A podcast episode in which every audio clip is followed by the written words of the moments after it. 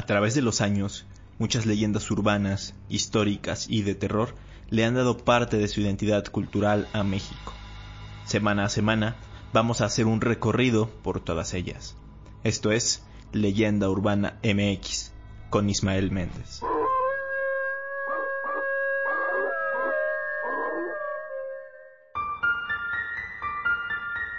Tal? Bienvenidos a Leyenda Urbana MX, el podcast de relatos, mitos y leyendas en la historia de México. Como siempre, para mí es un verdadero gusto saludarlos una semana más, en esta ocasión en el episodio número 27. Está empezando octubre, considerado por muchos como el mes del terror, y qué mejor que hablar de estos temas para hacerle honor al décimo mes del año, y sinceramente uno de los mejores, Así que tanto hoy como en las próximas semanas estaremos tocando temas un poco más aterradores. Pero antes de eso me gustaría invitarlos a que se den una vuelta por mis redes sociales, Facebook e Instagram Leyenda Urbana MX y también visiten eh, la web leyendaurbana.com.mx. Ahí hemos estado publicando noticias interesantísimas como el descubrimiento de una capilla mandada a hacer por el mismísimo Hernán Cortés o el descubrimiento de un naufragio en el que se transportaban esclavos mayas. Habiendo hecho ya la invitación, vamos con el tema de hoy. ¿Alguna vez se han preguntado si las civilizaciones del México prehispánico creían en fantasmas? Su cosmovisión era muy diferente a la nuestra, por lo que resulta extraño hablar de fantasmas, pero la verdad es que sí lo sabía, pues eh, creo que estos seres, así como las historias de terror, se han hecho presentes en la mayoría de las civilizaciones que han existido en el mundo. En el caso de los mexicas, por ejemplo, muchas de sus leyendas se conservaron gracias a la tradición oral y a los códices. Pues, por ejemplo, el códice florentino de Fray Bernardino de Sahagún, se mencionan ahí muchas. Ya he mencionado en muchos episodios este códice y, y por consiguiente también a Fray Bernardino, pero solo por encimita y seguro que algunos de ustedes no saben exactamente a qué me refiero cuando hablo de él. El Códice Florentino es una recopilación realizada durante los primeros años de la conquista. Fray Bernardino de Sahagún tenía como informantes a varios estudiantes pertenecientes a la nobleza mexica, y es por ellos que se pudo registrar una gran cantidad de hechos, costumbres, tradiciones, vida diaria y relatos de los pueblos antiguos. Este es solo un ejemplo, pero hay más códices. Por ejemplo, el códice Borgia o el códice Boturini, también conocido como la tira del peregrinaje o de la peregrinación, entre otros. En fin, gracias a estos registros, hoy en día tenemos conocimiento de muchos de los fantasmas de los que les voy a hablar a continuación.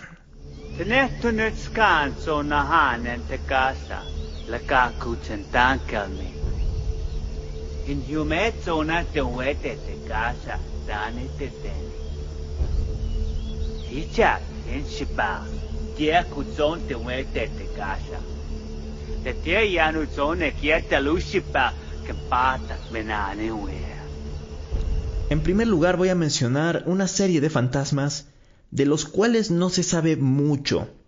En los códices hay información y hay ilustraciones pero esta información es muy breve, no se tienen más registros.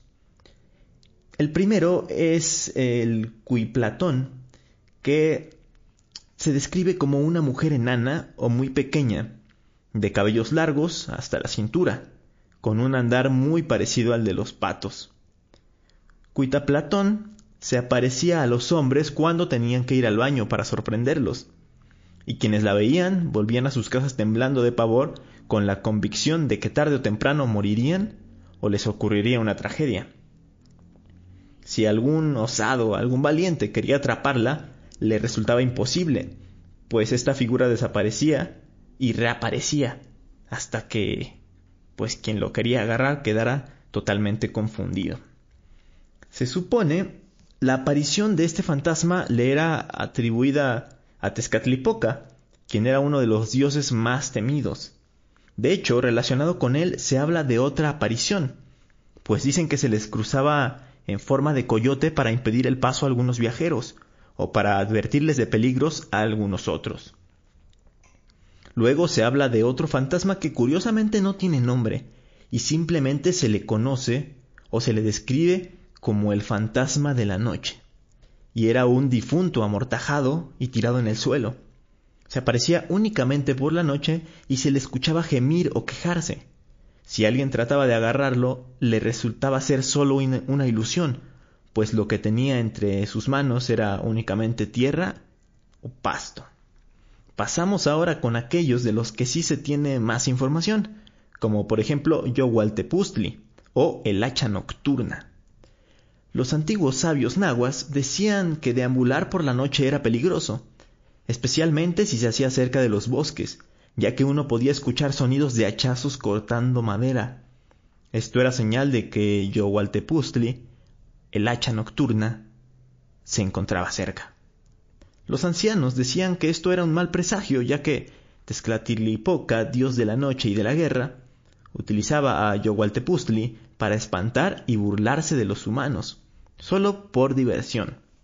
Si un pobre incauto se atrevía a ir en busca del sonido, en poco tiempo se toparía con una silueta fantasmal deambulando por la noche. Al acercarse, pronto mostraría su forma original, un cuerpo decapitado con una hendidura en el pecho, de la cual salía el sonido de los hachazos. De esta forma, la pobre persona solo tenía dos opciones, huir del lugar o enfrentarse y luchar contra él. Si huía, Tezcatlipoca lo tomaría como un vil cobarde, por lo que lo atormentaría y se burlaría de él por un largo tiempo o hasta que se aburriese. Por el contrario, si luchaba y vencía al hacha nocturna, Tezcatlipoca le ofrecía a cambio su libertad, puntas de maguey que simbolizaban fortuna, fama y gloria en una futura guerra. Sin embargo, si la persona no podía seguir con la lucha, podía arrancarle el corazón al espectro por medio de la hendidura que tenía en el pecho y así escapar del lugar. Aunque esto era una espada de doble filo, como se suele decir.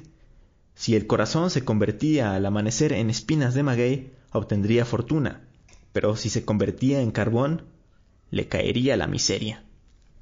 Para estos casos, eh, Tezcatlipoca jugaba la rectitud de las personas. Si eran de buen corazón, honestas y valientes, las recompensaba. Por otro lado, si eran malos, mentirosos y cobardes, las castigaba. Hay una versión que indica que al arrancarle el corazón, la persona no debería de huir, sino que ya con el corazón en la mano podía pedir un deseo como mayor riqueza o que se incrementaran sus habilidades para la guerra. Aquí venía una segunda prueba. Si Yowaltepustli consideraba que lo merecía, se lo otorgaba, y si no, le daba todo lo contrario. Como podemos darnos cuenta, Tezcatlipoca, el espejo humeante, era un dios fanático de espantar a los antiguos habitantes mesoamericanos. Sin embargo, muchos historiadores afirman que no era un dios 100% maligno, pues también se le relacionaba con cosas positivas y representaba una dualidad. Esto lo podemos ver justo en la leyenda del hacha nocturna, pues la víctima podría tener un buen final, aunque todo parece que era más fácil que acabara mal esta situación. Uno de los fantasmas más conocidos de la época es sin duda el antecesor de la Llorona, la Cihuacóatl y por ende también la Ciguateteo. Cihuacóatl significa mujer serpiente o simplemente serpiente hembra, y ella se consideraba como la protectora de las mujeres fallecidas cuando daban a luz. En sí no era un fantasma, sino una deidad, pero sus apariciones se asemejan más a las de un espíritu. Se dice que fue madre de Mixcoatl, al que supuestamente abandonó en una encrucijada de caminos. Cuenta la leyenda que, de tanto en tanto, la Cihuacóatl regresaba frecuentemente para llorar a su hijo perdido, pero en el lugar solo hallaba un cuchillo de sacrificios. A raíz de estos relatos es de donde muchos investigadores concuerdan que puede tener su origen la famosa leyenda de la Llorona. Después de la llegada de los españoles, la historia de la Cihuacóatl se fue transformando poco a poco. Durante la época colonial comenzó a hablarse de una mujer que vagaba por las calles después del toque de queda, llorando y gritando por sus hijos. Pero incluso antes de que estas historias se transfiguraran, la Cihuacóatl hizo una supuesta aparición de suma importancia. Esto ya lo mencioné en el episodio de los presagios funestos, pero vale mucho la pena retomarlo. Resulta que años antes de la conquista de México Tenochtitlan, el Tlatoani Moctezuma Xocoyotzin comenzó a ver una serie de señales o presagios que según las interpretaciones anunciaban la caída del imperio mexica. Entre estas señales se habla de que por las noches una mujer caminaba por las calles de Tenochtitlán, llorando y además gritando, Hijitos míos, pues ya tenemos que irnos lejos. Y a veces decía, Hijitos míos, ¿a dónde os llevaré? De hecho, en una parte del Códice Florentino se le describe como una mujer vestida de blanco, con aretes de obsidiana, que se lamentaba y aullaba presagiando la guerra y la desgracia. Pero además de todo esto, como lo mencioné al principio, ella era la protectora de la ciguateteo. Ellas eran las mujeres que morían en el parto.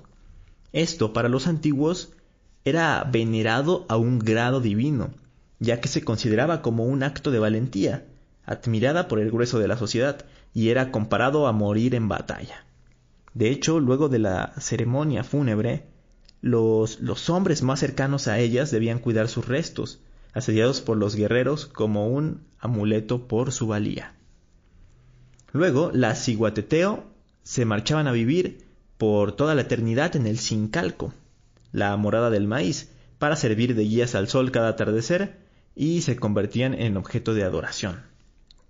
Sin embargo, esta veneración hacia la ciguateteo tenía un lado oscuro también, pues se contaba que llegaban a ser portadoras de desgracias, infundiendo miedo y desolación entre los vivos.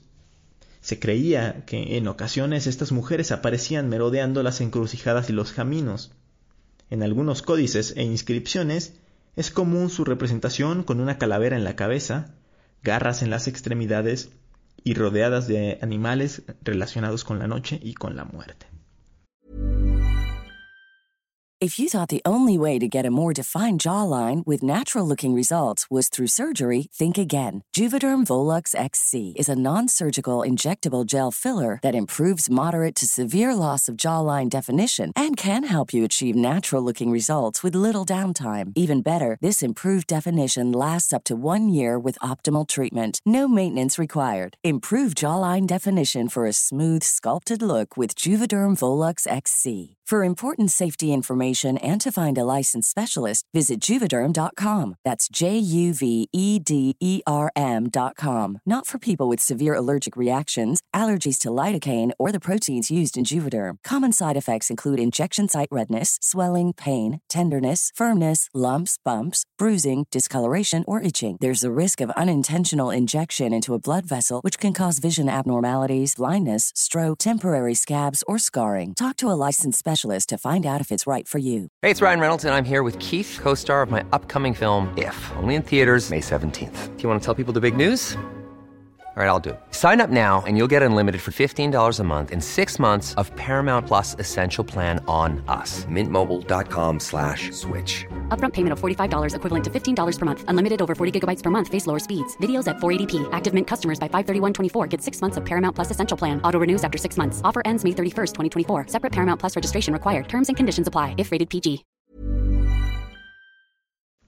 Curiosamente, con el paso del tiempo y en los años posteriores a la caída de México Tenochtitlan, la dualidad oscura de la ciguateteo empezó a tomar una mayor influencia en los españoles y su naturaleza fue cambiando a la de un ente 100% maligno.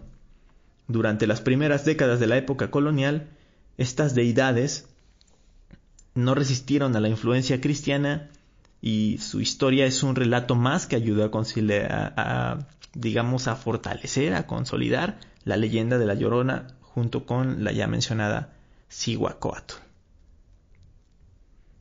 Y bueno, ya que estamos hablando de fantasmas femeninos, no podemos dejar de mencionar a Eshtabai.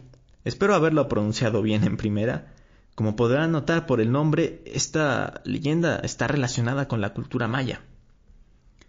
La leyenda maya dice que Eshtabai era una mujer que se aparece a los hombres bajo las ceibas, mientras peina su larga cabellera. Empieza a enamorarlos y una vez que los atrae y los tiene bajo su poder, los mata o los pierde en un amor infernal. Los antecedentes se remontan a tiempos de los antiguos mayas donde existían dos mujeres, Xtabay y Utzkolel. Xtabay, según cuentan, era una mujer pecadora, pues se entregaba constantemente a los placeres de la carne, de modo que la gente honrada del lugar sentía repugnancia hacia ella. Por su parte, su hermana era conocida como Utzkolel, que se traducía en mujer buena, por lo cual los pobladores le querían y le respetaban. A pesar de la fama que tenía cada una de estas mujeres, la diferencia entre ellas era todavía mayor, pues la mujer pecadora era de una bondad enorme, gozaba de ayudar a los que lo necesitaban, cuidaba a los enfermos, eh, los curaba también y de igual manera era gran defensora de los animales, pues ella los tomaba como un preciado tesoro. Dichos animales y enfermos a quienes ayudaba, pues ellos sí le querían mucho. Por el contrario, su hermana jamás hizo por ayudar a nadie y nunca se compadeció tampoco de nadie. Los consideraba inferiores e indignos de ella. Un día, de repente, no se le vio salir a Eshtabai de su casa. Fue extraño para los vecinos, y así pasaron varios días hasta que notaron el olor de un bello perfume que al seguirlo les guió a la casa de ella. Al llegar notaron que ya estaba muerta y que ese olor provenía de su cuerpo inerte que se generó debido a los cuidados de los animales, quienes tanto defendió, y en agradecimiento ellos custodiaron su cuerpo hasta el panteón. En conjunto con los enfermos a los que curó, solamente ellos acudieron al entierro. Durante el trayecto, el agradable perfume fue esparciéndose por las calles por las que el cortejo fúnebre transitó. Al día siguiente, de su tumba botó una muy rara pero bella flor, la cual generaba un néctar que embriagaba dulcemente a todo el que lo bebía, tal como sus desenfrenos en el amor que alguna vez también volvieron locos a los hombres. Su hermana, Utzkolel, sintió una profunda envidia al enterarse de aquel agradable aroma, alegando que sería obra del demonio, y asegurando que su cuerpo puro y casto olería aún mejor al morir. Pues si el de la pecadora era bello, su pureza desataría algo mejor. Al poco tiempo Utzkolel murió. Todo el pueblo se entristeció y acudió al funeral con la certeza de que al igual que su hermana, desprendería un agradable aroma. ¿Cuál fue la sorpresa al notar que el cuerpo fétido de esta mujer desprendía un olor espantoso? De inmediato fue enterrada y rodeada de bellas flores. Caso extraño, se notó que al día siguiente se encontraban ya marchitas y en su lugar había surgido una de otro nombre que se llama Tzakam, que en realidad es como un cactus muy espinoso y, que con el mínimo roce que tengas con él desata un profundo dolor. Es de ese cactus de donde brotó una flor que a pesar de que era tan bella no producía ningún olor.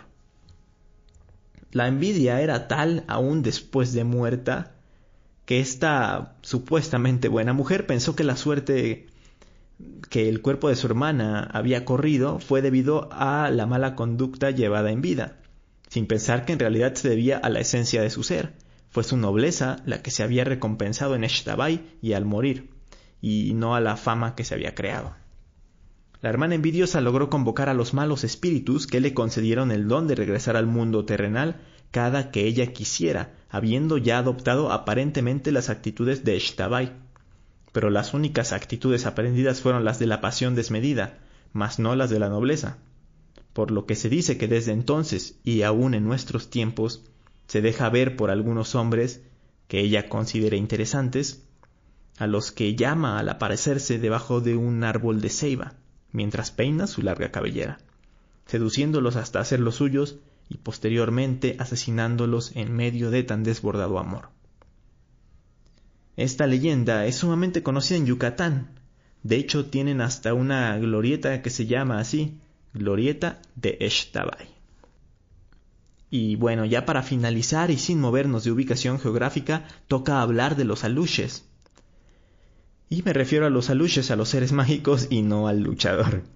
El aluche o alux es un ser de la mitología maya. Digamos que son pequeños duendes o elfos que viven en lugares naturales como las selvas, grutas o cenotes.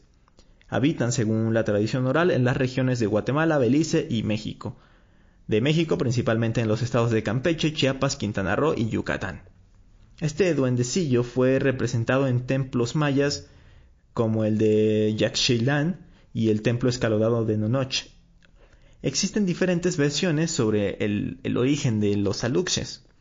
Por un lado se dice que son espíritus de la naturaleza y el primer poblador de la tierra, que existió incluso antes que el sol. Por otro lado cuentan que es el espíritu de los niños muertos antes de la conquista española. Estos seres son traviesos por naturaleza, tienen la apariencia de ancianos, estatura de niños y rasgos indígenas. Según supuestas descripciones, se visten como antiguos mayas y les gusta jugar artimañas a aquellos que no les dejan sus ofrendas. Además de que son capaces de espantar o proteger a los viajeros y a la gente que visita sus lugares preferidos. Los brujos o sacerdotes mayas creaban una lux por encargo, durante una ceremonia que tardaba siete semanas, ya que solo se podía llevar a cabo los viernes. El duende medía un poco menos de 50 centímetros de estatura y era creado a partir de barro virgen procedente de las cuevas donde no había entrado mujer alguna. Se mezclaba con nueve gotas de sangre de quien fuera a ser su amo para establecer un fuerte vínculo entre ambos. Después de la ceremonia, el amo levantaba un altar en algún lugar escondido, dejaba ahí a su alux y se dedicaba, le dedicaba oraciones y ofrendas para que éste cobrara vida por la noche para cuidar de sus animales y de sus tierras. Cuando un desconocido pisa tierras custodiadas por alguno de estos seres, éste puede arrojarle piedras o hacer sonidos extraños para que el intruso salga despavorido. Si una lux se enoja, es capaz de provocar fiebre, diarrea, dolor de cabeza e incluso el mal aire, que solo puede ser curado, según, por un brujo experto. Al morir el amo, el alux queda al servicio del Yum Cax, dios del maíz, quien seguirá protegiendo la propiedad de su amo. Si por casualidad llega un nuevo propietario, seguramente le hará maldades, maltratará a sus animales, a sus cultivos y hasta podría robarle sus pertenencias, hasta que el nuevo dueño ofrezca oraciones y ofrendas que contengan pozol y maíz. Actualmente se cuenta que al entrar a algún lugar sagrado para ellos, ya sea un bosque o un santuario, se debe pedir permiso a los aluches para que éstos no hagan sus maldades causando accidentes, enfermedades o incluso desastres naturales. Se dice que estos seres protegen a aquellos viajeros que dejan sus ofrendas en los lugares que visitan, y que si uno llegase a llamarlos en voz alta, podrían desatar su enojo. La tradición maya dice que son invisibles, pero que pueden adquirir una forma física con tal de comunicarse, de ahuyentar o de congregarse con otros seres humanos. Si el alux es tratado amablemente, él protegerá a la persona de los ladrones y también le traerá buena suerte. Así que si son tratados con respeto, pueden ser muy, muy útiles. Esta historia sin duda puede resultar muy atractiva para muchos, pues como lo comenté, en la actualidad se sigue teniendo la creencia bastante fuerte de que existen estos pequeños seres mitológicos. ¿Ustedes qué piensan? ¿Conocen alguna experiencia relacionada con los aluxes? Antes de acabar, me queda mencionarles mis recomendaciones para este tema de la semana. En primera, retomando lo que mencioné al inicio sobre los códices, pueden entrar a una web llamada códices.ina.gov.mx y ahí van a poder consultar 44 códices digitalizados. Para todos a los que nos gustan este tipo de cosas y la historia, es una gozada poder verlos a detalle. Hay un documental llamado Aluxes en Yucatán, estrenado el año pasado, 2019, y dirigido por Glenny Torres, en el cual van a poder ampliar la información sobre estos personajes. Además de que es bastante cortito, dura alrededor de 34 minutos. Y por último, va recomendación del libro. Se llama Leyendas Prehispánicas Mexicanas, es de Otilia Mesa y ahí van a encontrar una recopilación de muchos mitos antiguos. Así que mientras ustedes amplían su información sobre el tema, yo los espero la próxima semana aquí en Leyenda Urbana MX. Hasta la próxima.